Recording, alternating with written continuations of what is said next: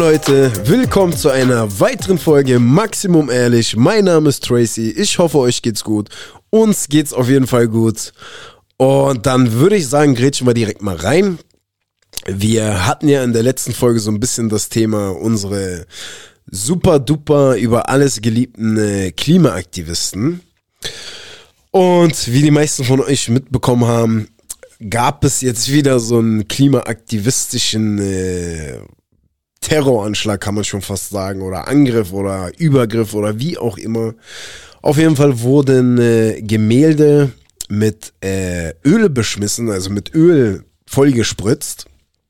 Und ich habe vor zwei Tagen einen Artikel gelesen, wo eine, wo eine Aktivistin halt so mäßig sie, sie hat ausgepackt, von wegen, äh, wie das alles abläuft und hin und her.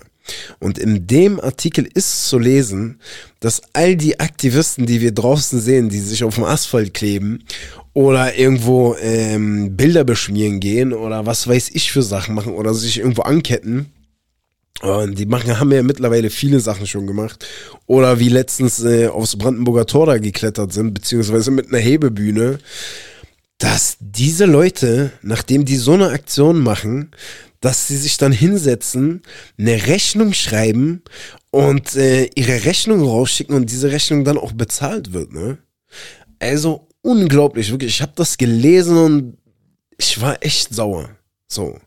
Also erstens, wie heuchlerisch ist das, dass es Menschen gibt, die unter dem Vorwand, dass sie das, dass sie äh, die Erde retten möchten, das Klima retten möchten und äh, voll die, voll die äh, weiß ich nicht, goldenen Ritter, voll auf goldene Ritter machen, dass diese Leute unser Eins im Verkehr quasi daran hindern wollen, zur Arbeit zu fahren oder von der Arbeit nach Hause zu fahren oder wo auch immer hinzufahren, dass die quasi uns behindern, Geld zu verdienen, die selber aber dort sitzen, alles und jeden quasi im Weg stehen oder im Weg sitzen oder im Weg liegen, wie auch immer, äh, und sich das bezahlen lassen. Also das ist äh, unglaublich. Und ich muss ehrlich sagen, das hat auch schon so ein bisschen, das ist schon so ein bisschen bezahlter, schon bezahlter Terror, ne?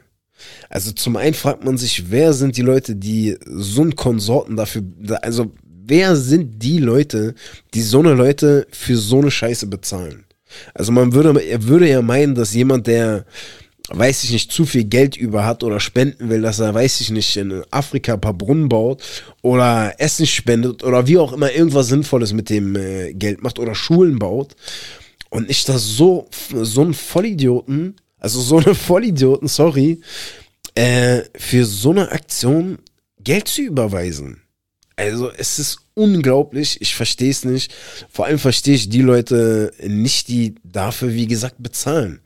Also zum einen, was versprechen die sich davon? Und zum anderen, wo, wo, wo, wo ist die Intention und was bringt denen das? Also im Artikel wurde das so ganz leicht versucht zu, zu, äh, zu erklären, wer die Leute sein könnten, die das bezahlen. Und das soll wohl laut dem Artikel sollen das äh, reiche Leute sein, die sich ihr Gewissen freikaufen möchten. So nach dem Motto, ja, ich selber will nichts fürs Klima tun oder wie auch immer oder auf irgendwas verzichten. Äh, deswegen zahle ich euch Vollidioten, damit ihr irgendwie äh, da ein bisschen Rambazamba macht. Also ich glaube ehrlich gesagt, dass das nicht der Grund ist, warum diese Leute bezahlt werden, sondern einfach so ein bisschen Chaos stiften in einer Zeit und Welt, die sowieso voller Chaos irgendwie ist. An tausend Fronten brennt es gerade. Also, wenn ich jetzt so ein reicher Typ wäre und äh, ich, ich selber will nichts machen, ich selber will nicht, äh, will nirgendwo kürzer treten, dann wäre das doch die letzte Anlaufstelle, wo ich sagen würde, okay, dem Verein gebe ich mein Geld. Was machen die mit dem Geld, was ich denen gebe?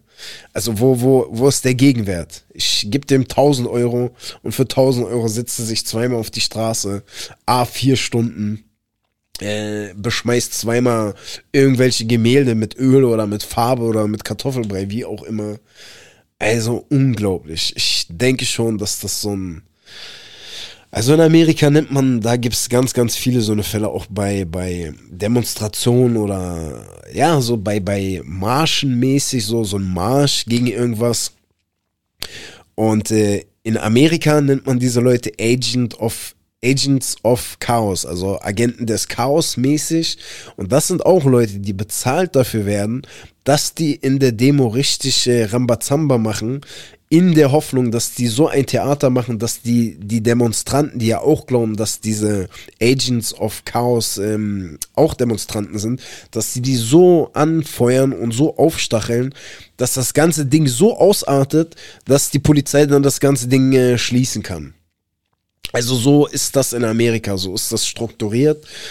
Und äh, da wird das so gemacht, ne? Während ich so drüber rede, taktisch ist es schon klug, sagen wir, du bist Bürgermeister und du willst nicht, dass da, äh, dass da so ein Marsch stattfindet, weißt aber nicht, wie du den, äh, wie du den, äh, wie sagt man, beendet bekommst mäßig, dann ist das schon irgendwie takt äh, taktisch klug, ne?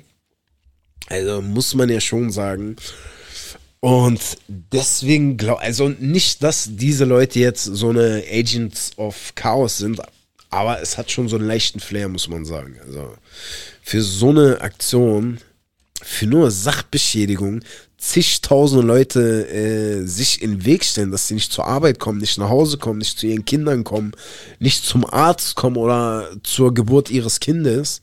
Also, dass so eine Leute dafür noch bezahlt werden, das ist unglaublich. Und das macht wieder deutlich, in was für einer Zeit wir einfach leben. Und dass diese Leute auch gar kein, also gar kein schlechtes Gewissen selber haben, was für Heuchler sie eigentlich sind. Also ich kann mich doch nicht hinstellen mit, ähm, ich will was für die Welt tun und hin und her. Und dann stelle ich mich alles und jedem im Weg, damit keiner irgendwie seine Wege mehr gehen kann.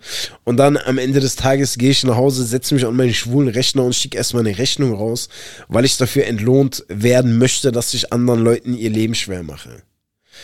Also, das ist, äh, wie gesagt, während man das selber wieder sagt, realisiert man eigentlich wieder, wie, wie, wie geisteskrank das ist und dass das unglaublich ist. Und ich glaube, das wissen wenig Leute. Aber das war auf jeden Fall vor vier, fünf Tagen ist das so ein bisschen. Ich weiß jetzt nicht, ob es im Fernseher lief, aber im Internet habe ich auf jeden Fall den einen oder anderen, anderen Artikel dazu gelesen. Und äh, seitdem sieht man das Ganze jetzt äh, noch mal ein bisschen anders. Ne? Ich erinnere mich, in der letzten Folge hat sie sogar gesagt, dass man, also man kann ja, wenn die das auch wirklich so meinen, obwohl ich mittlerweile nicht mehr, es gibt bestimmt welche unter denen, die das wirklich aus Überzeugung machen, die nicht am Ende des Tages eine Rechnung dafür schreiben, sondern da einfach wirklich dastehen, weil sie glauben, dass das äh, was bewirkt und hin und her ein bisschen Bewusstsein schafft. Das denke ich schon, aber ich glaube auch, dass viele von denen das wirklich so machen, ne? So ein bisschen abenteuermäßig und dann für das Abenteuer, dass du vielen Leuten äh, ihren Tag verkackt hast, so, äh, dass du dich dafür bezahlen lässt. Also. Sorry. Ja fand ich auf jeden Fall krass zu lesen. Und ich muss sagen, ich es ist jetzt auch ein bisschen her, dass ich so eine, dass ich so ein, so ein äh, Asphaltkleber-Typen oder Olle gesehen habe. Also das letzte Mal erinnere ich mich war, wo ich auf dem Weg zur Albuinstraße war, beziehungsweise Autobahnabfahrt Albuinstraße. Und dort äh, saßen die auf der Straße, ne? Bloß, sag mal, ich war an vierter Stelle, vor mir waren drei Autos und dann der erste ist ausgestiegen, hat den so zur Seite gezogen und dann konnten wir fahren und dann hat er sich wieder hingesetzt und das, so wurde es dort gemacht, ne. Obwohl du schräg links geguckt hast, standen bestimmt zwei Polizisten, diese, diese fetten, äh, diese fetten äh, Transporter-Polizisten-Autos halt, wo, weiß ich nicht, 12, 13, 14 Mann reinpassen, saßen auch Leute im, im, äh, im Polizeiwagen. Also worauf warten die und äh, warum machen die nichts? So. Also ihr, ihr steht da, ihr seht, die ganze Zeit wird der Verkehr behindert. Ist auch ein bisschen gefährlich schon, wenn du so einen äh, Aktivist da von der Straße zerrst und er will schlau sein und kraucht wieder am Boden so schnell auf seine, auf seine Stelle, wo er vorher, wo er vorher noch war. Und äh, der Autofahrer oder LKW-Fahrer sieht ihn gar nicht, weil er so über den Boden kraucht dann kann das schon ins Auge gehen. Und ich kann mir gut vorstellen, dass das auch schon das ein oder andere Mal genauso passiert ist. So, dass sie wieder auf ihre Stelle gekraucht sind und dann LKW gekommen ist oder was muss ja nicht ein LKW gewesen sein oder ein Auto. Also, das hat bestimmt schon das eine oder andere Mal gerumst. Und dann natürlich sofort nach der Polizei geschrien und äh, Anzeige und hin und her. Und äh, ja, kann man auf jeden Fall gar nicht verstehen. Hoffentlich hat und vor allem zu dieser Zeit haben die das auch noch nicht so mit mit äh, mit also da haben die noch nicht ihre Hände festgeklebt ne? Da haben die sich einfach auf die Straße gesetzt ihre ihren Banner da gehalten zu vier zu fünf über die ganze Fahrbahnbreite mäßig und äh, haben sich halt wegziehen lassen, haben sich probiert schwer zu machen und so und dann, wenn sie abgesetzt wurden, sind sie schnell wieder zurückgekraucht. Ne? Aber da, da war noch die Möglichkeit, dass die Leute halt vorbeigekommen sind. Ne? Musste man nur sich augenmäßig absprechen, okay, ich mach, danach machst du. Und dann hat das funktioniert. Ne? Klar, hält einen trotzdem zeitmäßig auf, aber man ist durchgekommen.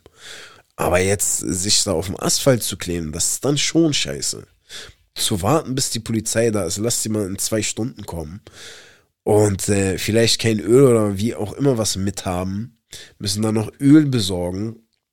Und ich weiß auch nicht, wie schnell das geht. Also, wenn du dir die Handfläche so volle Möhre mit Sekundenkleber voll machst auf dem Asphalt, das hält schon echt gut. Ne? Also Sekundenkleber ist schon. Aber scheinbar funktioniert das. Ne? Also sonst würde man ja Massen an Hautstücken auf der Fahrbahn sehen, aber ich glaube, die sind da eher wenig. Klar, so kleine Stücke, aber jetzt nicht wirklich viel. Und äh, ja, auf jeden Fall ein nerviges Thema und hoffentlich hat das bald ein Ende.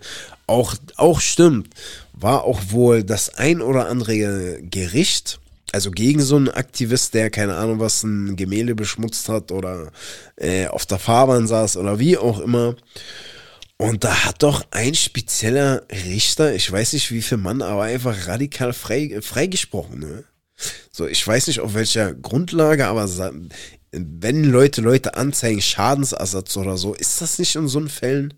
Sag mal, ich äh, oder Person Müller will, will zur Arbeit, kann nicht zur Arbeit, weil sich da irgendein Honk, äh, weiß ich nicht, querstellt mäßig. Dann hat der Herr Müller dadurch irgendwie einen finanziellen Ausfall das muss ja irgendwie zurückkommen. Also denke ich zumindest, dass für in, in so einen Fällen, äh, dass so eine Schadensersatzklagen rausgehen. Und äh, kann man, ich weiß jetzt in dem Fall nicht genau, was den, äh, was den, was den zur Last gelegt wurde. Aber so zu lesen, dass der Richter die einfach so hat freigesprochen, das motiviert die ja nur noch mehr, noch mehr auf die Kacke zu hauen. So. Also von Kleben zu Brandenburger Tor zu äh, wieder Gemälde beschmutzen.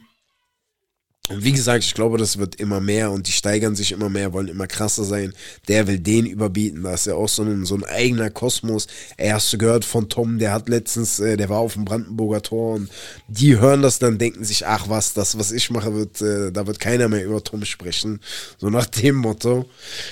Und ähm, ja, man ist auf jeden Fall gespannt, wo das endet. Hoffentlich endet das bald. Geht auf jeden Fall jedem, jedem auf den Sack.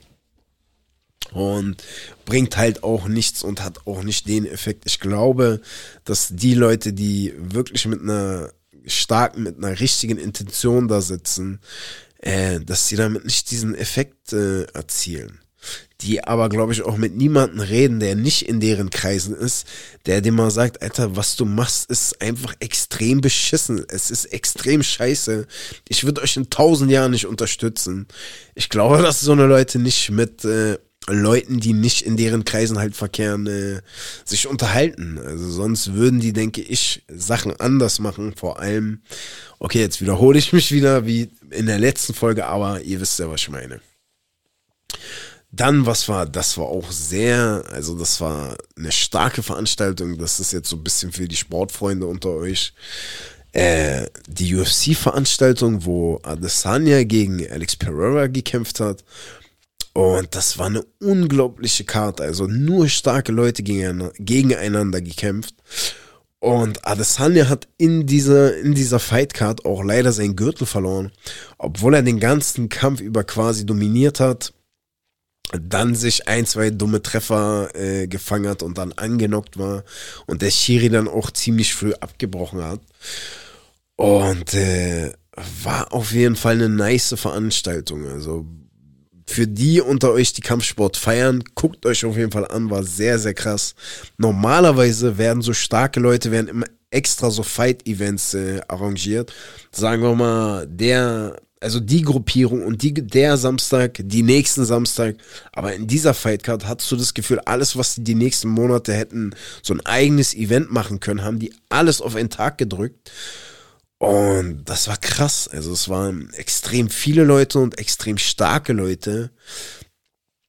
Und wo man immer noch am überlegen ist, warum? Also war das jetzt taktisch klug? Natürlich gucken jetzt mehr Leute zu, aber die hätten doch aus dem Event, was die gemacht haben, trotzdem drei sehr, sehr starke Events machen können.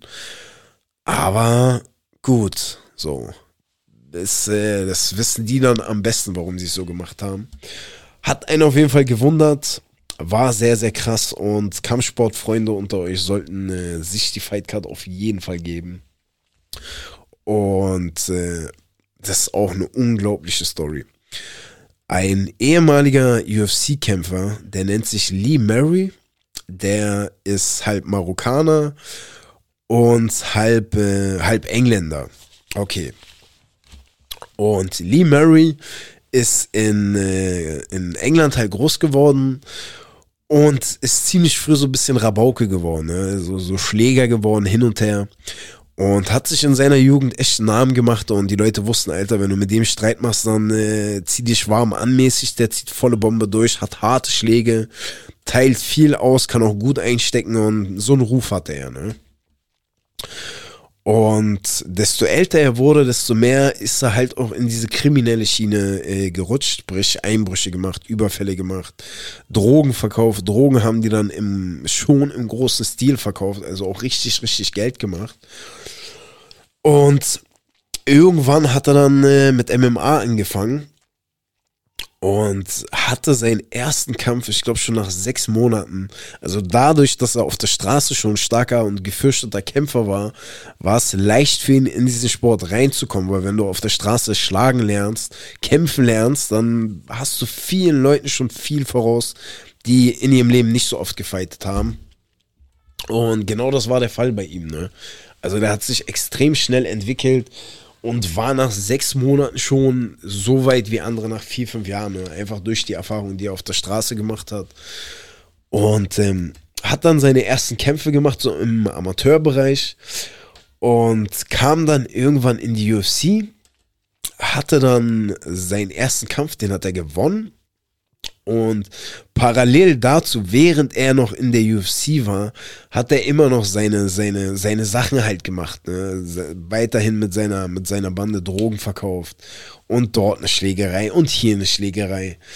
Und eine Schlägerei ist dann so ausgeartet, dass die ist dann in einer Messersticherei geendet, wo er unter anderem einen Stich im Nacken bekommen hat, in Oberkörper mehrere Stiche bekommen hat und daran fast verstorben wäre und zwei Wochen später war er wieder irgendwie feiern und Party machen. Genau dasselbe nochmal passiert, zwar nicht im Nacken, aber hat er wieder Stiche bekommen.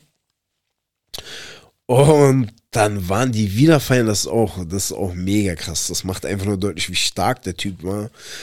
Da, ich glaube, das war direkt nach einer UFC-Veranstaltung. Also da waren viele UFC-Kämpfer in dem Club, unter anderem auch dieser Lee Murray und, äh, und dann ein Tito Ortiz, der war damals der Halbschwergewichts-Champion und Lee Murray war im Mittelgewicht, äh, war halt da so ein, so ein, wie sagt man, so ein aufstrebender Stern. Also er hatte viel Potenzial, wussten alle, aber alle wussten auch, das ist ein durch und durch K.O., den kannst du schwer, schwer kontrollieren. Aber das Zeug hätte er auf jeden Fall, ne? Okay.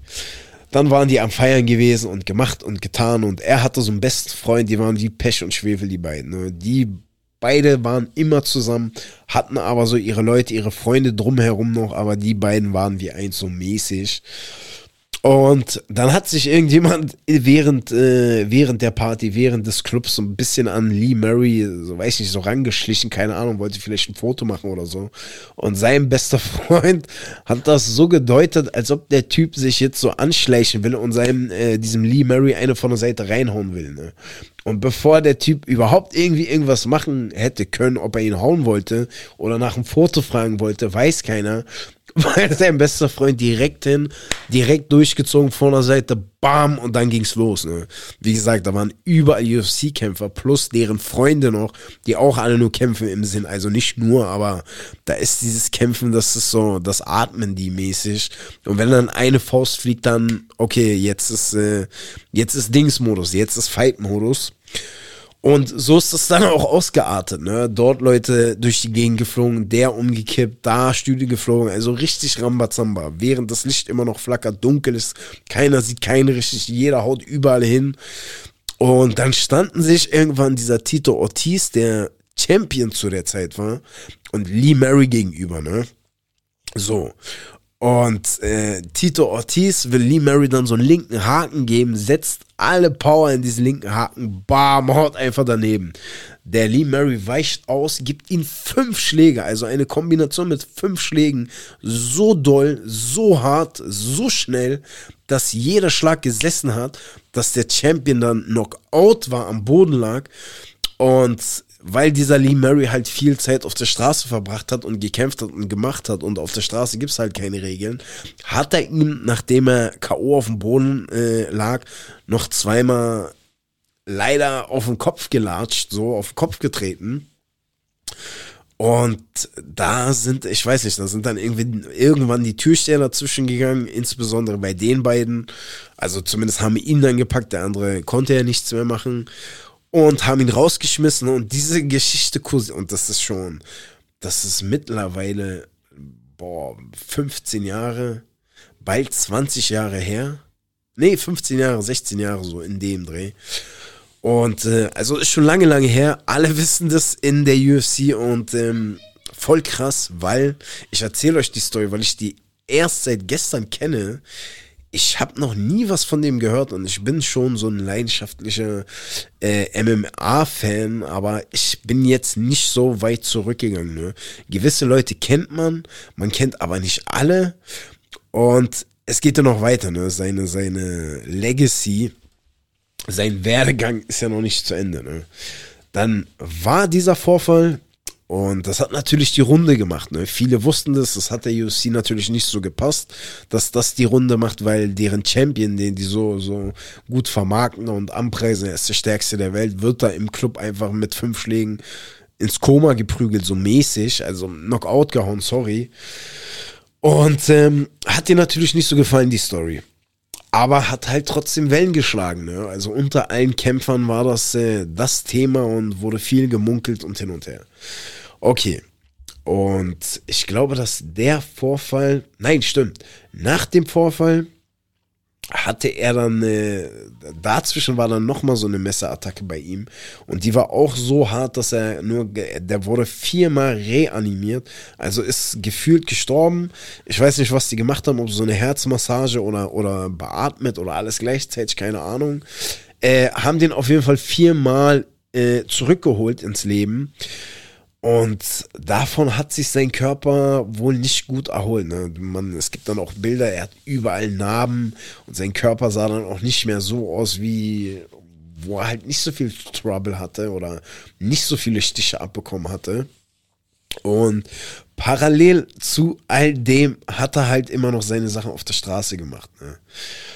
Und irgendwann hat sein Partner und er und sechs andere Komplizen noch das Überding geplant mit einem Insider, der in, einer, in einem äh, Cash-Depot gearbeitet hat, also in so einem Geld, ich weiß nicht, in so einem Geldaufbewahrungsgebäude äh, oder keine ja doch, also ein Gelddepot einfach, wo Geldmengen aufbewahrt werden. Und scheinbar war das zu der Zeit damals nicht so nicht so schwer bewacht, weil so wie die das gemacht haben, die haben sich Polizeiuniform angezogen, haben dann aber auch Sturmmasken getragen und hin und her. Ich glaube, die Polizeiuniformen hatten die auch nur an, damit die Tür überhaupt aufgemacht wird, damit die überhaupt aufs Gelände kommen oder reinkommen in die Räumlichkeit. Und müsst euch vorstellen, die haben für das ganze Ding so einen Transporter gemietet weil dort war so viel Geld, dass sie das wie, wie so in Rollschränken haben die das transportiert und von, von dem Gebäude in, direkt in den LKW rein. Und das war so viel, die hätten noch einen größeren LKW nehmen müssen. So viel Geld war das. Und äh, ist dann alles gut gegangen. Die haben den äh, Angestellten, den Leuten da so eine Angst gemacht, dass wenn die irgendwie falsch atmen oder zu laut sind oder probieren irgendwie einen stillen Alarm auszulösen, dass die, dass das deren letzter Abend ist, so mäßig. Und dadurch hat natürlich auch keiner den Helden gespielt oder Metzing gemacht oder wie auch immer. Das ist, äh, ist alles glatt gegangen. Die sind dann geflüchtet, also sind dann weggekommen. Und ähm, danach ging es dann los. Ne? Dann wusste man eine Zeit lang nicht genau, wer, wo, wie. Dann wurde aber, wurden die Handydaten von, es waren ja insgesamt sechs, sieben, acht oder insgesamt sieben Leute waren beteiligt und wurden die Handydaten und so ausgewertet. Ne? Und einer von denen hat das Handy, was er die ganze Zeit benutzt, hat er auch für diesen äh, Überfall da benutzt. Und da waren halt äh, Telefonate um der und der Zeit an dem und dem Standort. Dann haben die rausgefunden, dass der andere den Transporter gemietet hat. Haben die den Transporter irgendwo stehen sehen, den Transporter aufgemacht, reingegangen, war da so ein Maschinengewehr, dann noch eine Handfeuerwaffe und 1,2 Millionen Pfund lagen da einfach so in dem, in dem Transporter. Und ähm, also nur so ganz dumme Sachen. Ne? Also das ganze Ding haben die wirklich minutiös geplant, bis ins kleinste Detail. Aber alles, was nach dem Überfall war, also da haben die mehr als alles falsch gemacht. Und dadurch wurden dann auch einige von denen ziemlich schnell gepackt. Ne? Oder der andere, äh, die hatten ja dann quasi sechs schon mehr oder weniger halt festgenommen. Und bei dem einen, der hatte einfach unter seinem Bett, hatte der so ein, so ein äh, DIN A4-Blatt, wo er den Eingang von dem ganzen Ding gezeichnet hat, wo die dann langlaufen, was sich da und da befindet, hat er einfach unter seinem Bett gelegt. Ne? Nachdem die so eine riesen Kuh gestartet haben, durchgezogen haben, funktioniert hat, hat er das da einfach noch unter seinem Bett. Ne? Und äh, dann wurden sechs von denen verhaftet. Und Lee Mary, ich habe ja am Anfang gesagt, er war halb Marokkaner und sein bester Freund sind danach, äh, sind dann erst nach, nach Holland geflüchtet, weil er durch den Sport äh, Leute kannte. Dann sind die da erstmal so ein bisschen untergetaucht. Er hat dann auch so ein bisschen trainiert hin und her. Und die hatten keine Ahnung, wie viel Koffer mit äh, zig Millionen Pfund halt, ne? Und die haben bei dem Coup 53 Millionen Pfund rausgeholt. Ich glaube, in, in Euro, zumindest zu der damaligen Zeit, sagt man, dass das so um die 80 Millionen, 90 Millionen äh, Euro sein sollten oder waren. Und die hatten einfach massig Kohle, ne? Okay, nach Holland abgehauen, dann, und die haben ja gemerkt, dass, äh, dass der Druck immer höher wird und äh, überall ist Polizei, auch wo die sich aufgehalten haben, waren dann äh, immer mehr Polizisten unterwegs, beziehungsweise Streifen. Und ist denen dann zu heiß geworden, dann sind die irgendwie mit einer Fähre bis da und da gefahren und sind dann in Marokko angekommen. Ne? Sind dann quasi in Marokko untergetaucht.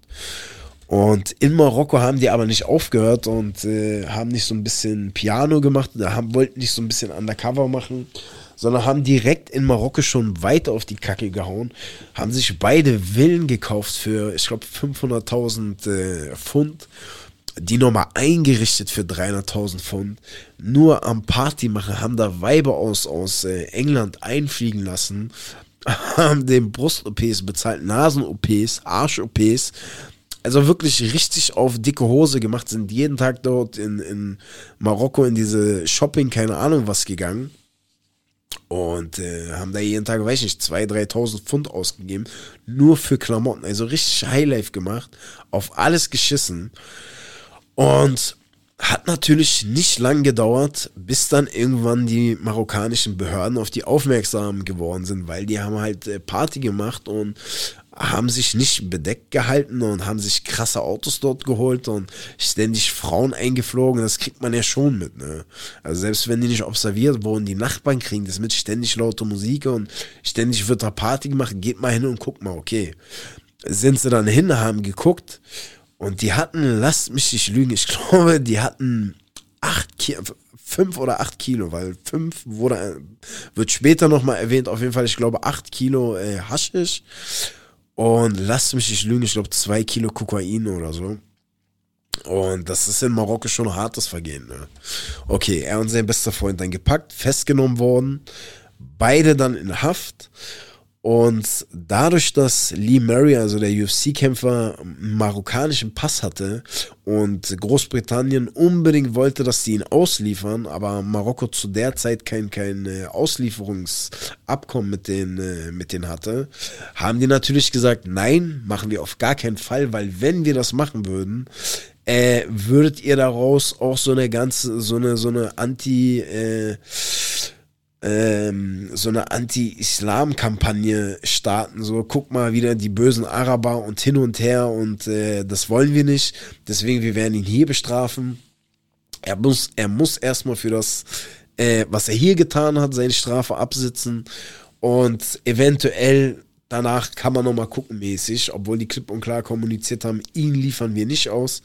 Sein bester Freund hatte nicht so viel Glück, weil der ist kein Marokkaner gewesen, hat dann aber vorher so ein bisschen probiert, ähm, irgendwie Marokkaner, also marokkanischer Staatsbürger zu werden, hatte aber nicht schnell genug äh, geregelt bekommen.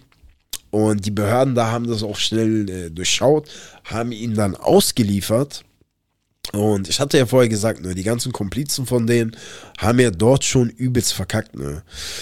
Und jeder von denen hat lebenslang bekommen. Ich weiß jetzt nicht, wie, wie viele Jahre lebenslang in, äh, in Großbritannien oder in England, äh, wie lange das ist. Ich glaube mal 25 Jahre. Kann auch wirklich lebenslang sein oder 30 Jahre, keine Ahnung. Und alle durch die Bank weg, ne? Alle so viel, okay. Dann sein bester Freund wurde ausgeliefert, war dann wieder in England. Und der hat da vor Gericht mit seinem Anwalt richtig, äh, richtig gefeitet, ne? Und richtig gemacht und getan und äh, hat natürlich auch medial viel Aufmerksamkeit auf sich äh, gezogen. Weil allein die Nummer, die die abgezogen haben, die Summe, die die da erbeutet haben, 53 Millionen Pfund, das ist schon, äh, das ist schon eine Ansage, ne? Also nicht, dass das jetzt was Positives ist, soll nicht so klingen.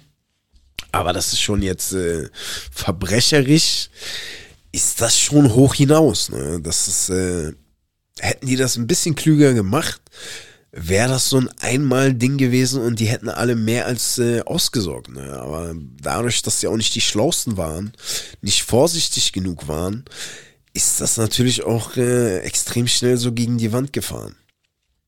Okay, er dann zurück, also sein bester Freund von diesem lieben Mary, und mit dem Anwalt richtig gemacht und getan und hin und her. Und der hat dann, musste dann eine Strafe bezahlen von, ich glaube, 400.000 oder so und hat er auch bezahlt, was auch krass ist, weil er auf, auf dem Papier quasi kein Geld hat.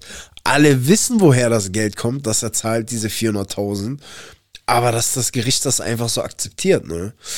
Okay, dann hat er seine Strafe bekommen. Er hat, also der beste Freund von Lee Murray hat dann in England äh, sechs Jahre bekommen, was ein Witz ist, weil es heute von den Bilder gibt, wo der von einer E-Klasse Cabrio steht mit einer Rolex am Arm.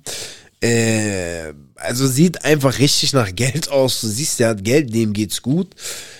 Und der Lee Murray hatte aber nicht so viel Glück, weil er wurde für das, was er und sein bester Freund da in Marokko veranstaltet haben, hat er zehn Jahre bekommen. Also für die Drogen und die Party und die waren auch beide sehr, sehr aggressiv. Ne? Die haben da die Beamten auch, also die marokkanischen Polizisten auch übelst beleidigt und äh, der hatte eine sehr, sehr kurze Zündschnur. Ne? Der war, ich habe ja vorher gesagt, der war so eine Raudi und war gefürchtet.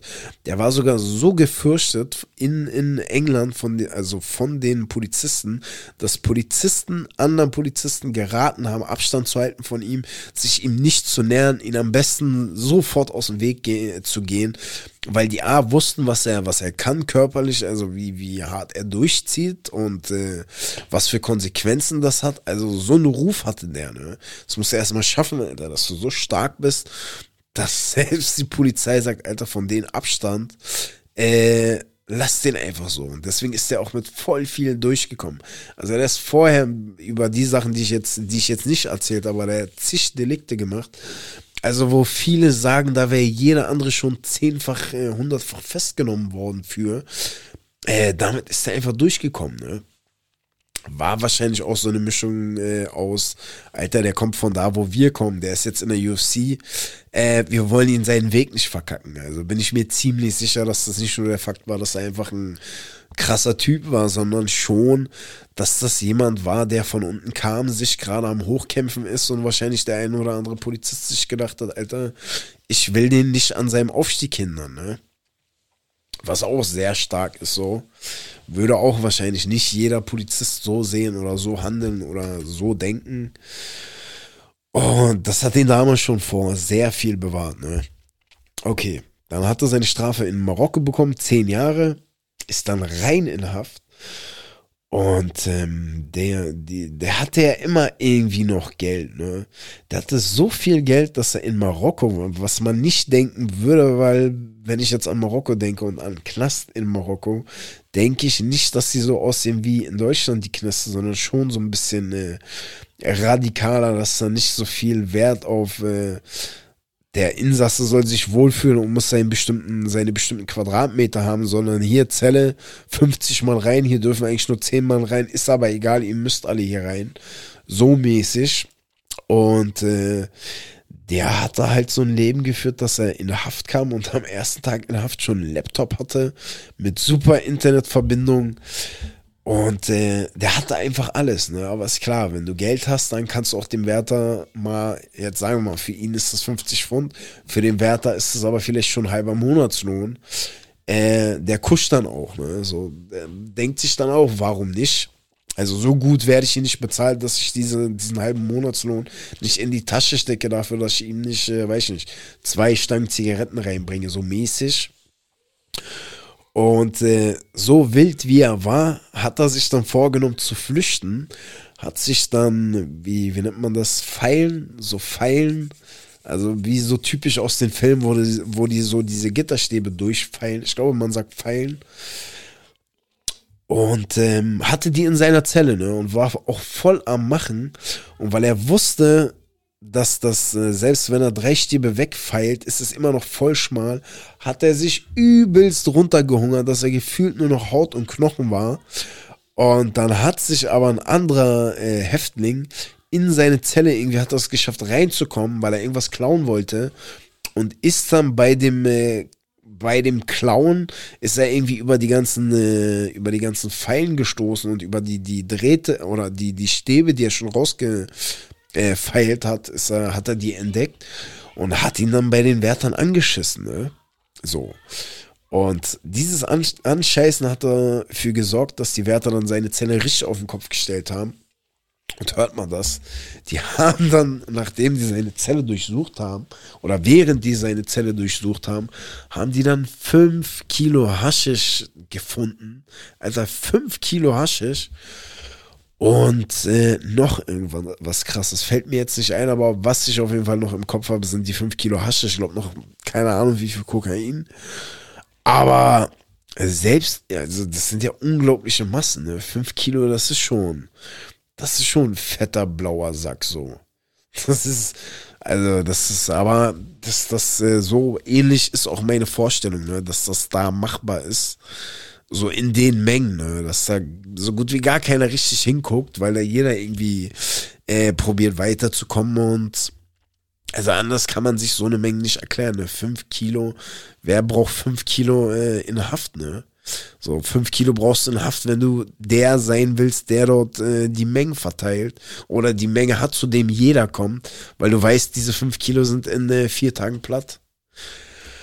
Und ja, auf jeden Fall haben die die Drogen gefunden, haben die Pfeilen gefunden, haben realisiert, warum er auf einmal so dünn geworden ist, weil er so ein bisschen auf, ey, mir geht's nicht gut, ich habe die ganze Zeit Durchfall und ist bestimmt vom Essen also auf krank gemacht hat, äh, damit seine, seine Abwesenheit auch nicht so auffällt. Und dann ist dem Gefängnis natürlich klar geworden, was er da probiert hat, was er getrieben hat. Und dafür wurde er dann auch nochmal belangt. Plus die haben dann auf einmal auch das, äh, diesen Raub, den, den die in England begangen haben, diese 53 Millionen Pfund, haben die ihn dann auch in Marokko für verurteilt. Keine Ahnung warum, wahrscheinlich auf Druck von Behörden, äh, dass die gesagt haben, Alter, wenn ihr da nichts macht, dann äh, haben wir richtig Probleme oder wir machen das und das nicht mehr zusammen. Oder Androhungen von Sanktionen, wie auch immer, da wird ja dann immer viel gemacht. Und haben die ihn dann halt auch für verurteilt. Ne? Also insgesamt hat er erste Mal für die Drogen und die Party und Beamtenbeleidigung hat er zehn Jahre bekommen und für den Raub und äh, den Fluchtversuch hat er dann nochmal 15 Jahre bekommen. Das heißt 25 Jahre hat er bekommen. Der ist jetzt noch in Haft. Sein bester Freund ist schon draußen schon, ich glaube seit ein paar Jahren schon mittlerweile. Voll krass. Also offensichtlich müssen die beiden, äh, oder zumindest der beste Freund von ihm, so vorgesorgt haben, dass sie so schlau waren, dass sie wahrscheinlich jeder von den einen für sich voll gemacht hat, den irgendwo im Wald vergraben hat. Und äh, weil es gibt auch die, die, das ein oder andere Foto von seinem besten Freund, wo er so dreckig grenzt und wenn du jetzt weißt im Nachhinein, dass es ihm so gut geht, wo er frisch aus Haft kommt, weißt du, dass er genau weiß, wo er seinen Koffer voll mit Geld hat, so. Das ist, äh, also so ein Lachen, so ein Grinsen war das. Und ähm, ja, anders kann man sich das nicht erklären. Und ich glaube auch, dass dieser Lee Mary das äh, auch so gemacht haben wird. Aber bei dem kann ich mir vorstellen, der wird wahrscheinlich die nächsten fünf Jahre so hart observiert, weil er und sein, sein bester Freund, die waren die Brains äh, hinter dem Ganzen. Klar, die haben den Tipp bekommen von einem, lass mich nicht lügen, ich glaube von einem Inder, der halt in diesem Cash-Depot gearbeitet hat. Und der hat denen gesagt, Leute, Alter, hier ist die, die Chance eures Lebens. Hier ist, wenn ihr könnt, 100 Millionen, die ihr mitnehmen könnt. Bereitet euch vor, macht so, so, so. Und dann haben sie es durchgezogen. Ne? Und ähm, ja, also ich denke schon, dass der auch äh, seinen Koffer irgendwo versteckt hat. Würde ich zumindest so machen. Und äh, es ist eine krasse Story. Weil während all das passiert ist, während er all das gemacht hat, äh, hat er auch teilweise, war er noch in der UFC, ne? So. Also noch, sogar noch unter Vertrag. Und äh, das ist schon, das ist schon eine krasse Story. Hat dann einfach den Champion ausgenockt hat einen Raub von fast, Alter, von fast, äh, okay, ist jetzt nicht ganz, aber von fast 100 Millionen kann man sagen, okay, die Hälfte, aber das ist schon, äh, das ist schon krass. Also jetzt nicht positiv krass, aber der hat schon äh, ganz schön auf die Kacke gehauen. Irgendwie auch traurig, dass er jetzt so viel Zeit in, in Haft ist. Und hätte er sich mehr auf seinen Sport konzentriert, äh, wäre er wahrscheinlich auch dahin gekommen. Also ich glaube nicht, dass er, wenn er durchgezogen hätte, nicht so abgedriftet wäre.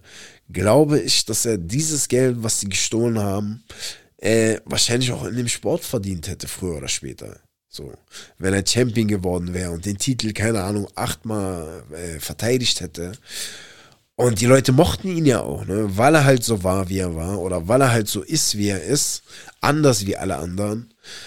Und äh, aber trotzdem einfach voll gut in dem, was er macht. Und äh, ja, irgendwie eine, eine traurige Story, aber irgendwie auch extrem krass und äh, ja, kennt eventuell der ein oder andere von euch.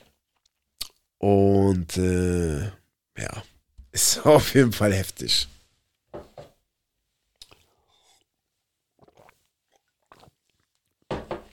Sorry. Die Story ist auch sehr, sehr. Erstmal, was ich vorhin gesehen habe, ja, das ist auch so. Ich habe ja in der letzten oder keine Ahnung in welcher Folge habe ich ja mal darüber gesprochen, dass ich glaube, dass diese ganze, diese ganze Verherrlichung von Serienkillern, dass das so das erstmal, dass das nicht gut ist dass es äh, gewisse Leute, die selber Klatsche sind, selber so verrückte Neigungen haben, dass das die irgendwie bestärkt und ich denke einfach nicht, dass das gut ist. Man könnte das nicht nüchtern äh, machen, nüchtern alles zeigen, was für Monster das ist und nicht so dieses den verständnisvollen und oh, der, der hatte eine schwere Kindheit und hin und her.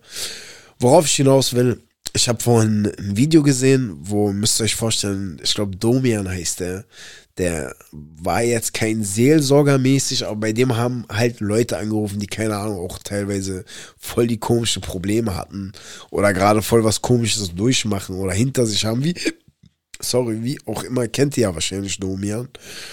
Und das ist quasi das, das, ich glaube, die kommen auch aus England, so das englische Pendant, wie man so, Pendant, ich glaube, man sagt das so, das englische Gegenstück quasi.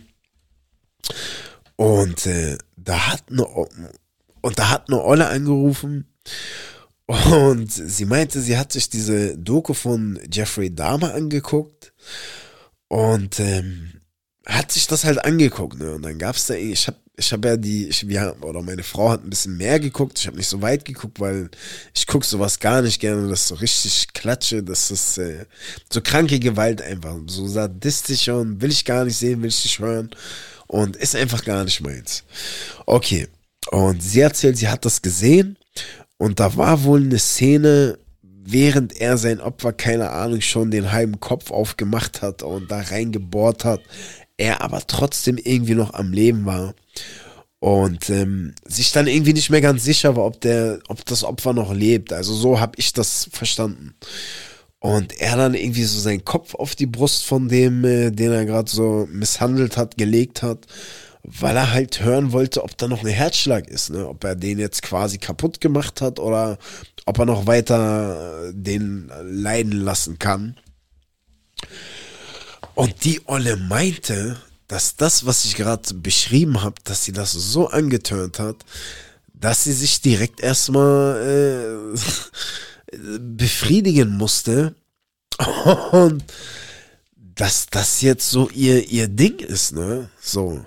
Dass es nicht lange dauert, bis sie äh, wieder irgendwie irgendwas hört, während sie diese Doku guckt, was sie so überkommt, was sie so heiß macht. Alter, das ist, äh, das, also, das, das ist unglaublich. Ich habe mir ja letztens schon die Frage gestellt, woran das liegen könnte, dass manche Frauen sowas so, so Dings finden. Also von dem, von dem emotionalen Aspekt her kann man es ja minimal nachvollziehen. So mäßig, boah, der ist schon, äh, der ist über die Endstufe gegangen mäßig. So, der hat jemand sein Leben genommen. Das ist noch so ein bisschen, äh, ich will nicht sagen nachvollziehbar, aber dass es nicht so, so weit klatsche, weil damals war das schon wichtig, dass das jemand, äh, da war die Zeit so grausam, da war Krieg allgegenwärtig mit Schwertern und hin und her und Bögen. Und da wollte Frau, denke ich, schon einen Mann haben, der das auch konnte, wenn es sein musste, so. Das ist meine Theorie. Und also das ist was, was man verstehen kann oder was ich verstehen kann. Aber dass das jemand äh, antönen kann, zu sehen, wie jemand liegt, der gerade richtig misshandelt wurde, richtig gefoltert wurde und äh, der dann quasi den Kopf von, von seinem, äh, wie sagt man, von seinem, äh, von dem Monster, das ihn so gequält hat, der Kopf da auf seine Brust gelegt wird, weil er hören will, ob er den noch äh, schön weiter quälen kann, damit er das auch alles schön mitbekommt was, also was da in einem vorgehen muss oder was im Kopf vorgehen muss, dass man da sagt, Alter, das gefällt mir so krass. Äh, darauf muss ich erstmal, muss ich, äh, muss ich mich erstmal erleichtern, mäßig so. Also, das ist äh, die, die, die Typen von der Show da, die waren auch völlig äh, perplex, muss man sagen. Und die Olle hat da voll selbstverständlich drüber gesprochen. Ne? Okay, jetzt weiß man auch nicht, ob die nicht schon immer so eine komische Neigung hatte, dass sie ihr gefallen hat, zu sehen, dass jemand leidet und der andere daran voll Spaß hat, kann ja sein.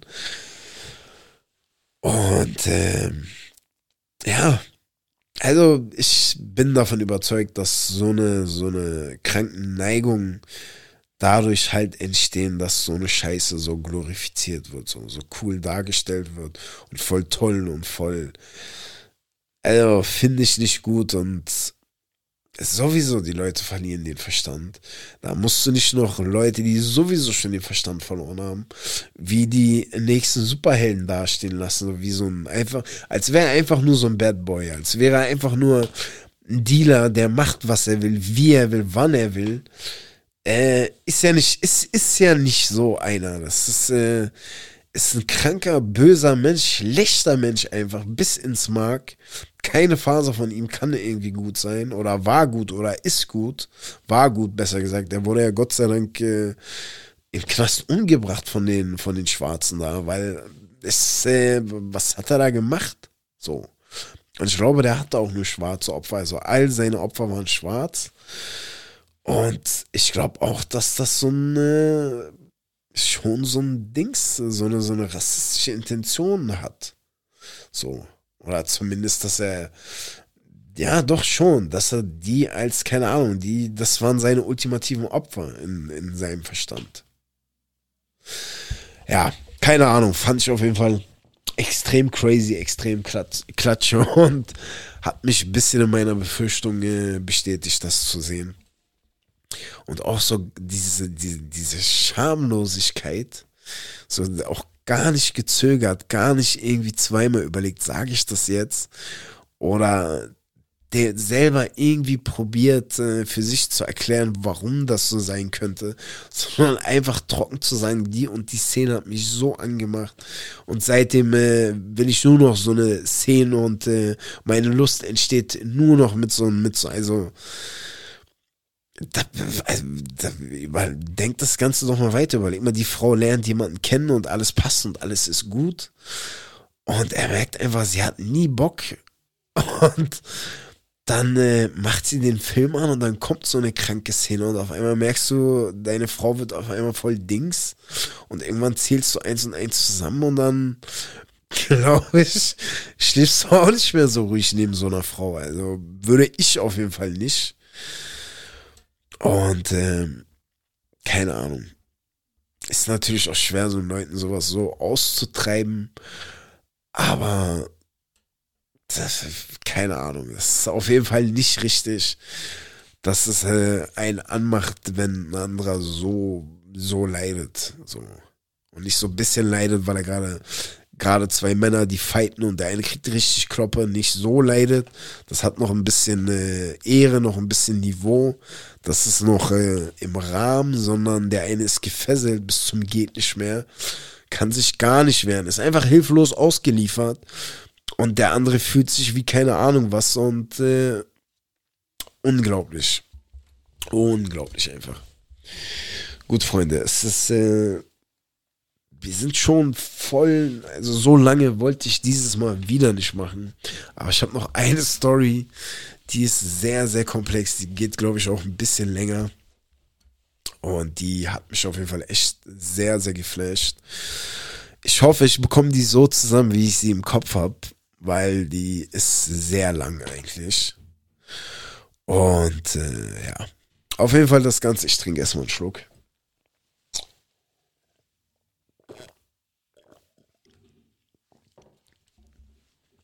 Das Ganze hat sich in Indien, oh sorry, das Ganze hat sich in Indien abgespielt und zu der Zeit war der Herrscher, war so ein Schah, also ich weiß nicht, ob die heute immer noch so heißen, aber ich glaube nicht, war so ein Schah gewesen. Ist, glaube ich, ein anderes Wort für König, herrschermäßig. Und ähm, in, in Indien gab, gibt es oder gab es zu der Zeit viele so Clans, viele Gruppierungen, viele Familien, äh, die schon lange sesshaft waren, die Einfluss hatten. Teilweise die auch so groß waren, dass sie hätten jeden König äh, an Kragen gehen können, wenn sie wollen würden. Und äh, von der Intention sind dann Sachen von dem König äh, entstanden oder hat der König sich gedacht, okay, wie kann ich mich gut mit den Leuten stellen? Die äh, mögen jagen, ich mag jagen. Nehmen wir uns doch die Elefanten und jagen Tiger, ne? so eine Sachen. Und das hat der Schah damals regelmäßig gemacht mit so einem ganz besonderen Clan, der voll mächtig war, voll stark. Und das hat so eine gewisse Dings zwischen denen geschafft. Also so ein gewisses Bündnis, so ein gewisses Vertrauen. Und das haben die regelmäßig gemacht. Und während so einer Jagd haben die auch massig, massig Tiger umgebracht. Also wirklich viele. Weil der Tiger hat natürlich auch keine Chance. Da sitzen, weiß ich nicht, fünf Mann auf so einem Elefanten drauf und davon 20 Elefanten. Alle, keine Ahnung, Pfeil und Bogen äh, und jeder 100 Pfeile. Also egal wie stark der Tiger ist, äh, hat er keine Chance. Ne? So.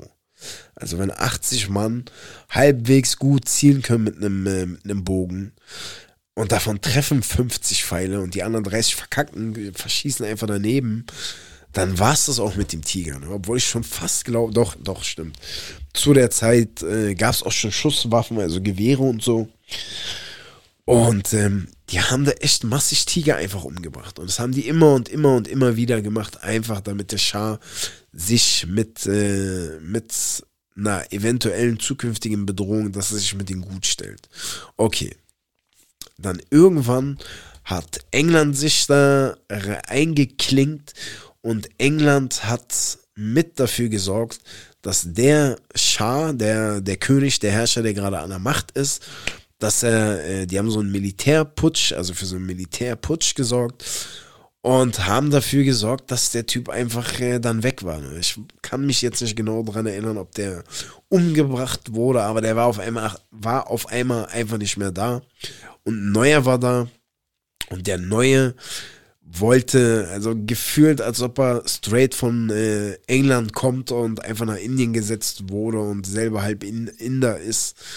Und äh, also seine Intention war einfach für England massig Handelsrouten zu errichten.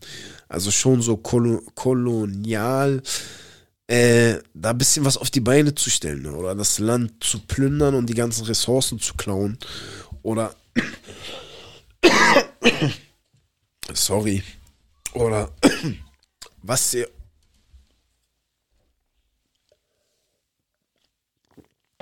was die auf jeden Fall dann gemacht haben, also der neue König jetzt, der hat die ganzen Farmer dort äh, hat und die ganzen Arbeiter und wie auch immer hat die zig Gebiete abholzen lassen, dann dem Bro also dem, die ganzen Büsche und die ganze Vegetation einfach platt gemacht, gerodet mäßig, sagt man, glaube ich. Und damit die da Ackerflächen machen können, ne? damit die Reisfelder haben und dies haben und das haben. Und dann hatten die riesen Flächen und äh, unter anderem haben die dort Reis angebaut und haben dann alles in keine Ahnung wie viel Säcken äh, gebunkert und dann alles auf 100.000 Schiffe geführt und alles ab nach England. Ne? Und die Leute, die das dort äh, in Empfang genommen haben, haben sich natürlich dumm und dämlich verdient. Und so hat er halt gehandelt. Ne? So, so war seine Vorgehensweise. Und das hat dafür gesorgt, diese ganze Rodung und diese, die, die, den ganzen Lebensraum der ganzen Tiere, die dort leben, einfach platt zu machen. Dass Tiger und Löwen und Bären und ich glaube, Bären gibt es, doch, ich glaube schon gibt es in Indien. Also auf jeden Fall, dass viele Tiere einfach keinen Lebensraum mehr hatten und in Gebiete mussten, in die, wo die eigentlich nicht hinwollen, wo die eigentlich nicht leben wollten, wo sie auch nah an den, an den Menschen waren. Und für die Tiere einfach extrem beschissen. Vorher noch massig Platz, konnten Stunden rennen, haben weit und breit kein Haus, kein Mensch, kein gar nichts gesehen. Und jetzt auf einmal geht er 30 Schritte und äh, sieht schon wieder eine Siedlung oder sieht da LKWs oder sieht da äh, Jäger oder keine Ahnung was. Und dadurch, dass die Engländer dadurch so viel Geld gemacht haben, sind natürlich auch, ist natürlich auch der ein oder, oder schon die englische Elite äh, ist dann auch hin und wieder mal nach, mal, mal nach Indien gereist. Und die haben dann so Sachen, haben dann so Sachen gemacht wie, also quasi auch das, was sie damals gemacht haben. Aber da hat dann ein Jäger einfach mal an einem Tag 47 Tiger abgeknallt. So. Einfach um zu sagen, er hat 47 Tiger abgeknallt. Der nächste wollte natürlich krasser sein, hat dann 100 Tiger abgeknallt.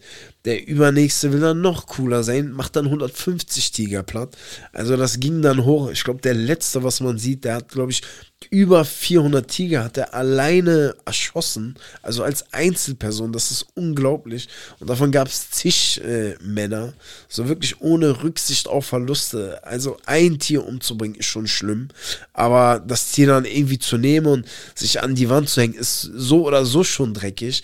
Aber dann 400 Tiger umzubringen und äh, weiß ich nicht, die dann in die, in die nächste Müllhalde abzukippen. Obwohl ich sogar glaube, die haben äh, die Krallen und so verkauft und schon so ein paar Sachen verwertet, aber denen ging es gar nicht um, um äh, ich will irgendwas von dem Tiger, sondern mehr um dieses, ey, ich habe so und so viele Tiger erschossen. So diese typischen Bilder, die man erkennt, wo der, wo so ein Kackjäger vor so einem Elefanten steht oder vor so einem Löwen und sich voll krass filmt mit, seiner, mit seiner schwulen, äh, mit seinem schwulen Gewehr. Und so eine Konsorten waren das. Okay.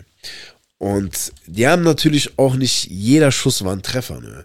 Die haben da sowieso rumgeballert wie im Wilden Westen, wie Cowboys, links, rechts, da hinten, hinten eingesehen. Oh, war gar kein Tiger, war ein Mensch, scheiß drauf. Äh, ist egal, ist nur ein Mensch. Und dann haben die auch schon mal einfach Tiger verfehlt, so am Bein getroffen oder auch ein Tiger mal so quer durch die Mundhöhle, so zwei Zähne weggeballert oder so. Und dadurch war der ein oder andere Tiger halt auch angeschlagen, so konnte auf einmal nicht mehr so schnell rennen und war halt eingeschränkt. Ne? So.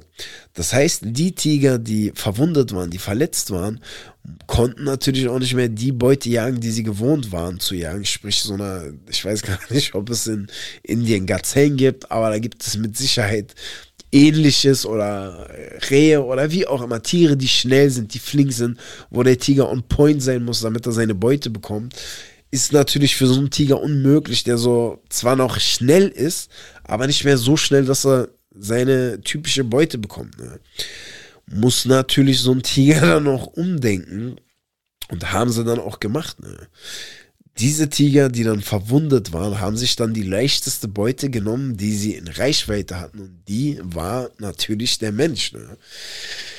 Das ist dann so ausgeartet, dass dann äh, teilweise auch so, sagen wir mal, da ist eine Straße, da sind sechs Häuser, in jedem Haus wohnen äh, zehn Mann, dass da von sechs Häusern vier Häuser einfach schon leer waren. Ne?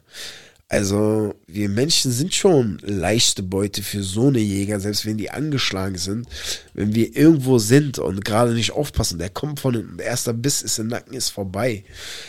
Und das ist dann so oft passiert und hat die Bevölkerung so verschreckt, auch die Herrschenden so verschreckt, dass sie da auch weiter massig Jäger importiert haben. Die Jäger nichts gerissen haben, irgendwelche Tiger äh, abgeknallt, irgendwelche anderen Tiger, ja, also nicht andere Tiger, Jaguare äh, umgebracht, obwohl gesagt wurde, du, es, es geht spezifisch. Wir glauben, dass es ein ganz spezieller Tiger ist, der hier massig Menschen einfach frisst, massig Menschen umbringt. Und die haben aber alles andere gejagt. Die haben einfach drauf geschissen, einfach hingemacht, getan, sind wieder gegangen, haben nichts erreicht. So. Irgendwann hat einer von den Engländern, der kannte da jemanden, der, wo er wusste, das ist so ein, das ist so ein richtig alter Jäger, dem geht's richtig um die Jagd. Und äh, den haben die dann geholt. Und der hieß Jimmy. Ich weiß jetzt den Nachnamen nicht. Ich glaube Corbell oder Orbell. Ich glaube Corbell, irgendwie so ähnlich. Und der kam dann, hat sich dann angehört, was Phase ist und hin und her. Und hatte zwei Bedingungen. Ne? Die erste Bedingung war, dass alle Jäger, die gerade hier sind, hier in der Umgebung, sollen verschwinden, sollen weg, sonst äh, mache ich diesen Job nicht. Und die andere Bedingung war, auf diesen einen bestimmten Tiger war, war schon hohes Kopfgeld ausgesetzt. Ne? Weil bis zu diesem Zeitpunkt hat er, glaube ich, schon 160 Menschen oder so gefressen, was schon eine harte Zahl ist, wenn du dir im Kopf vorstellst, 160 Menschen vor dir, das ist schon fetter, fetter Haufen. Und so ein Tiger frisst auch, glaube ich, will jetzt nicht lügen, aber ich glaube, so Wölfe allein, so ein starker Wolf frisst, glaube ich, schon am Tag 20, äh, 20, 30 Pfund Fleisch. Das sind ein Kilo, weiß ich nicht, 16, 16, 17 Kilo. Und so ein Tiger isst wahrscheinlich, weiß ich, das Fünffache von so einem Wolf oder Zehnfache eventuell da ist schon so ein Mensch drinnen. Ne? Frisst natürlich auch nicht alles, weil Skelett und so ist der, glaube ich, nicht. Obwohl er so eine Beißkraft hat, der könnte die Knochen auch durchknacken. Und das auch futtern. Auf jeden Fall war die Zahl zu dem Zeitpunkt schon so hoch, dass alle Todesangst hatten, die Bevölkerung Todesangst hatte, äh, ihm der Ernst der Lage so langsam klar geworden ist und er sich, äh, er diese Herausforderung angenommen hat. Aber wie gesagt, mit dem, äh, mit der Voraussetzung, dass alle anderen Jäger weg müssen. Und nicht nur, weil er das, also weil er das als seins äh, angesehen hat ab dem Moment, sondern auch, weil die anderen Jäger halt wie im Wilden Westen geballert haben, ohne Rücksicht auf Verluste und auch äh, die ein oder andere Story halt durch die Runde, äh, die Runde gemacht hat, dass da ein Anwohner umgebracht wurde oder da ein Querschläger den und den äh, behindert gemacht hat.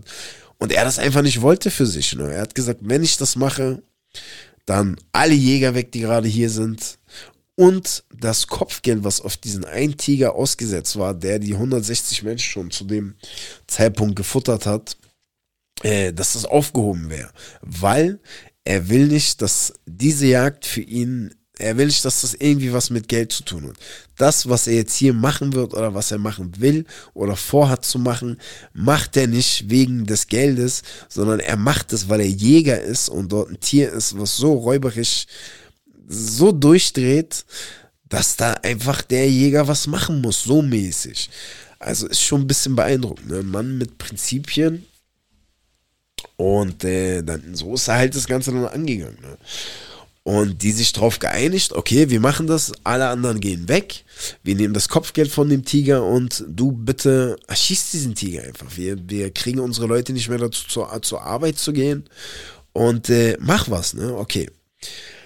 Dann ist er zum Dorf gegangen, er ist so, hat die Gegend so ein bisschen erkundet und äh, ist dann in ein Dorf gekommen und das ganze Dorf war einfach leer wirklich Totenstille. Du hörst keinen Ton, nichts. Und da waren einige Häuser. Ne? Einfach so ein kleines Dorf. Jetzt nicht, nicht Berliner Dorf, sondern für die Verhältnisse damals ein Dorf von, weiß ich nicht, lass 30 Hütten sein.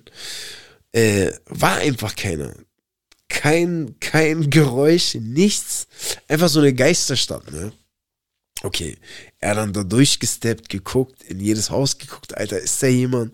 Und irgendwann kamen die Anwohner dann so langsam, langsam, nachdem die realisiert haben, okay, da, da ist irgendwie einer, der hier durch unsere Stadt so ein bisschen huscht, äh, gucken wir mal, was der macht, ne? Und die Anwohner haben ihm gesagt, dass sie haben dem Jäger, diesem Jimmy erzählt, dass sie seit sechs Tagen ihr Haus nicht verlassen haben, weil vor sechs Tagen wieder der Tiger, da waren die Frauen gehen immer so in Gruppen äh, aus, außer Haus so mäßig. Die gehen dann, weiß ich nicht, zu sechst äh, es gibt so bestimmte Blätter, die sind irgendwie voll wichtig und die kann, konnten die oder die können die Frauen äh, voll gut nutzen für voll viele Sachen. Also ein super duper äh, Blatt, woraus die das machen können, jenes machen können. Und vor sechs Tagen ist wieder so eine Gruppe von Frauen los.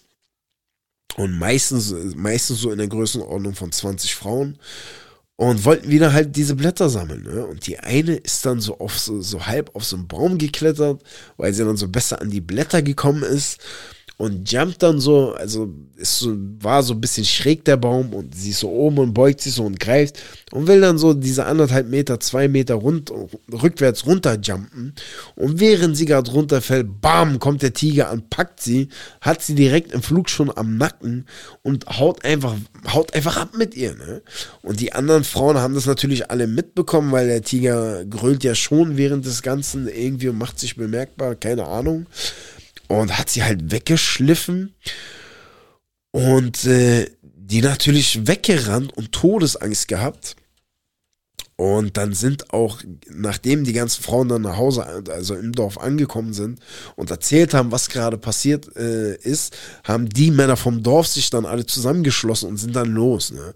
Bloß zu dem Zeitpunkt wurde in Indien, also war striktes Waffenverbot. Das heißt, kein Inder durfte eine, durfte eine Waffe tragen.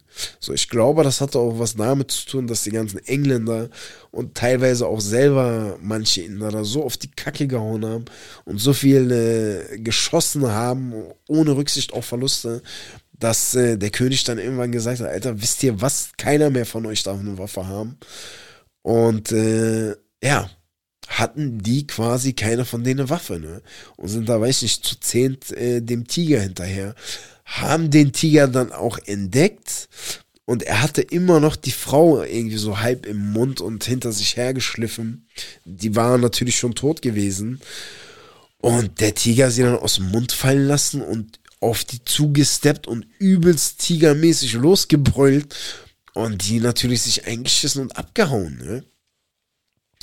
Und nach dem Vorfall haben die dann äh, die nächsten fünf Tage halt in ihren Hütten verbracht. Und dann kam halt Jimmy an. Ne? Und in, in, dem, in der Zeit sind wir gerade, wo die da stehen und er denen das alles erzählt und hin und her. Okay. Dann, Jimmy will sich äh, vorbereiten nächsten Tage und steht auf und macht sich fertig und heute geht's los mäßig. Auf einmal kommt wieder ein, kommt ein Anwohner an und sagt, du, es wurde wieder eine Frau gepackt und hin und her, komm schnell mit und du musst dir das angucken, es ist vor zehn Minuten passiert. Okay. Er hin, und die Leute natürlich so verängstigt, weil die irgendwie gehofft haben, dadurch, dass der Jäger da ist, haben sie wahrscheinlich gedacht, okay, der Tiger wird ein bisschen vorsichtig sein, aber ein paar Stunden nachdem der Jäger ankam, hat der, hat der Tiger sich sein nächstes Opfer geholt. Ne? Und wieder selbe Geschichte, wieder 20 Frauen los. Diesmal haben die keine Blätter gesammelt, sondern Feuerholz. Und auch sie sich gebeugt irgendwie neben einem Baum und der Tiger aus dem Busch geschossen und gepackt.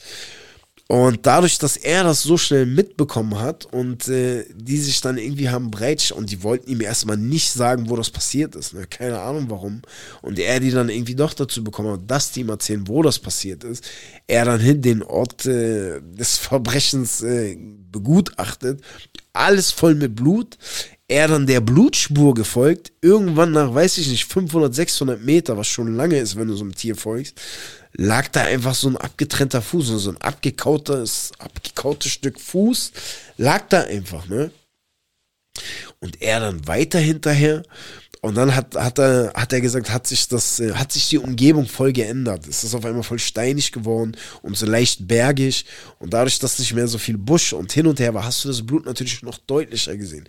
Die ganzen Steine und so ein bisschen die kleinen Berge, meistens grau. Und dadurch hast du jeden Fleck genau gesehen und die Tatzenabdrücke auch voll mit Blut.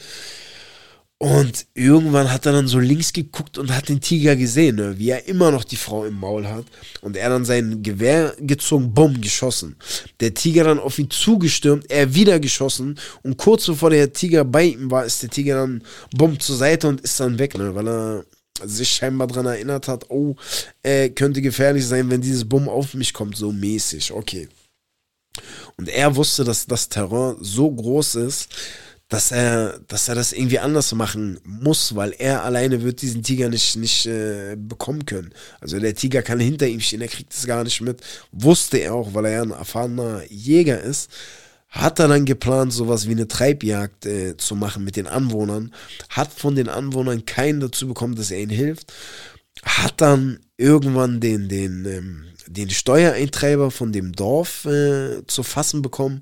Und der war nicht nur Steuereintreiber, sondern der war auch irgendwie einer der Ältesten und der war voll wichtig. So, der war für die Leute dort voll wichtig. Und wenn die irgendwie Probleme hatten, dann äh, war er Ansprechpartner Number One mäßig und er ihm das erzählt, was er vorhat und dass er Hilfe braucht und der Typ ihm einfach zugehört und ist dann einfach gegangen. So, kein, okay, machen wir oder hm, das ist ein dummer Plan oder äh, nichts, nichts gesagt, zugehört, gegangen.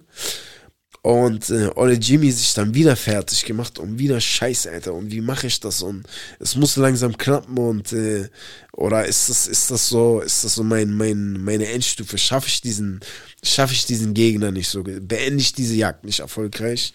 Macht sich schon so eine Gedanken. Und dann wird er auf einmal rausgerufen, ne? Kommt der raus, guckt, ist dieser Steuereintreiber, der war Chief, stimmt, der war auch Chief gewesen von dem Dorf so, also war wichtig gewesen für die Leute. Und guckt hinter dem Chief, Chief einfach eine Masse von 300 Mann. Und sogar für dieses, weil der Chief so viel Einfluss hat und weil die so an den Jäger geglaubt haben, äh, hat die Regierung für diesen Tag erlaubt, dass Waffen getragen werden durften. Und all diese 300 Mann hatten auch so voll alte Kackwaffen und so voll verrostet schon und teilweise auch nur drei, vier Schuss oder so. Manche auch nur ein Schuss. Er aber natürlich trotzdem übelst glücklich gewesen, ne? weil er die Leute gesehen hat, die Menge. Alle waren dabei, weil jeder von denen hat Angehörige verloren. Und die wollten natürlich, dass es irgendwann ein Ende hat. Ne? Okay er hat ihnen dann gesagt, okay Leute, wir machen so und so, ihr macht richtig Lärm, kommt von der, ihr kommt äh, so in Dreierreihen, drei Mann quasi äh, voreinander und äh, Spannweite von, sagen wir mal, 50 Metern und kommt voll laut von dort in die Richtung. Und ich postiere mich da hinten, warte da, weil der Tiger schleift seine Beute scheinbar immer in dieses Gebiet. Also werde ich dort warten und ihr fangt an Lärm zu machen, dass ihr den Tiger quasi dahin treibt. Okay. So, Plan gemacht, er sich auf den Weg gemacht, die Meute aber schon angefangen hat, Lärm zu machen und zu tun. Dadurch äh, kam der Tiger dann auch schon und er war noch gar nicht auf Position. Ne? Er war noch nicht dort, wo er sein wollte, wo er den hätte den perfekten Schuss machen können, sondern war irgendwo im Nirgendwo, so halb im Busch. Und es war auch dunkel gewesen. Ne? Und der Tiger dann auf einmal da. So, er, er zieht sein Gewehr, schießt und der Tiger stürmt schon auf ihn zu. Ne? Schießt wieder daneben und irgendwie durch den Blitz, durch die, das Licht, keine Ahnung, war der Tiger irgendwie ein bisschen äh, perplex und stürmt auf einmal in den Busch neben ihn. Er ist auch so halb im Busch dann, hat sich so reingelehnt und der Tiger dann anderthalb Meter neben ihn in den Busch gestürzt und den Busch da voll misshandelt, weil er gedacht hat, er ist da drinnen. Also er, er, er hat den Jäger jetzt. Und der Jäger sich dann irgendwie aus dem Busch und dann wieder durchgeladen und wieder gezielt. Und der Tiger wieder auf ihn und bumm und wieder daneben. Ne? Nee, stimmt, stimmt. Dann wieder daneben. Doch.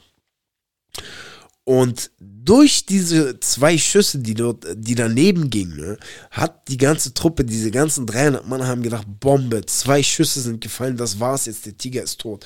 Und alle haben ihre Waffen leer geschossen, ne, alle in die Luft und übelst gefeiert und sich voll gefreut. Okay. Und die verballern alle ihre Schüsse und es ist auf einmal voll laut, ne? Und er hat ja, habe ich ja gesagt, er hat zweimal geschossen und er hatte keinen Schuss mehr. Der Tiger aber irgendwie auch voll irritiert von der, von der Mündung, von dem Mündungsfeuer und von dem ganzen Lärm, dass er irgendwie nicht genau äh, sehen konnte, wo der Jäger war, ne? Und der Jäger halt realisiert, scheiße, er hat keine Schüsse mehr, er hat keine Patronen mehr ist dann zu der Masse gestürmt, hat dann geschrien so mäßig, äh, schmeiß mir eine, eine Waffe zu, die das auch nicht richtig äh, mitbekommen, weil die auch voll am Jubeln waren, sich voll gefreut haben, äh, dass jetzt zwei Schüsse gefallen ist, dass jetzt hoffentlich der, der äh, Tiger tot ist. Und irgendeiner von denen hat gepeilt, was los ist, ne, weil er so panisch angerannt kam und halt geschrien hat. Und einer hat ihm sein Gewehr zugeschmissen, richtig Film. Und er hat das Gewehr in der Luft gefangen, sich umgedreht und während er sich umdreht, ist der Tiger schon fünf Meter hinter ihm, Topspeed und er das Gewehr gefangen, runtergezogen, bam, geschossen und das war auch der Schuss, der den Tiger dann äh, umgebracht hat. Und das war dann auch das Ende der Story. Ne? Also eine unglaubliche Story. Und warum das auch alles so ausgeartet ist, ich habe ja gesagt, dass äh, Tiger, wenn die verwundet sind, können die natürlich nicht mehr, sind nicht mehr so schnell hin und her. Die haben zum einen die Menschen, und dieser, das war ein Weibchen gewesen, die hat insgesamt über 430 Menschen hat die gefressen. Unglaublich. Und das hat sie halt gemacht, weil ihr haben Tiger haben ja so lange Zähne, ich glaube oben zwei, unten zwei. Und der eine war weggeschossen, oben links oder rechts, keine Ahnung, und unten auch, ne? Das heißt, dadurch, dass die beiden Zähne gefehlt haben, konnte sie auch irgendwie andere Beute, die ein bisschen stärker war oder keine Ahnung, irgendwie nicht gut halten oder hatte Zahnschmerzen, habe ich schon mal gehört. Und ähm, war halt auch nicht so schnell, wie sie normalerweise war. Und dadurch waren wir, sind wir Menschen für so einen Tiger die optimale Nahrung, weil unser Fleisch ist, äh, soll wohl weich sein und wir sind langsam, wir sehen nicht gut im Dunkeln. Wir sind nicht so stark, dass wir so einen Tiger totprügeln können. Und äh, das hat alles dafür gesorgt, dass das da, dass da so ein Menschenfresser entstanden ist. Ne? Unglaublich, also. 430 Menschen hat dieses, äh, hat dieser weibliche Tiger einfach gefressen. So.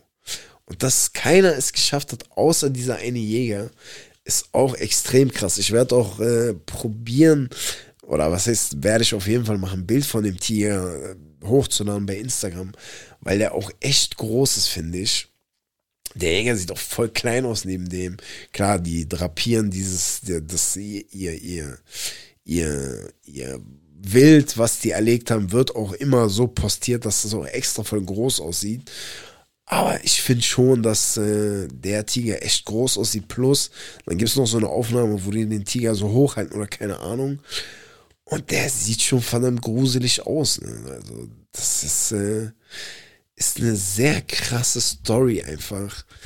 Und da sieht man mal wieder, was entstehen kann, äh, wenn, Mensch, wenn der Mensch einfach wieder zu gierig ist. Ne? So.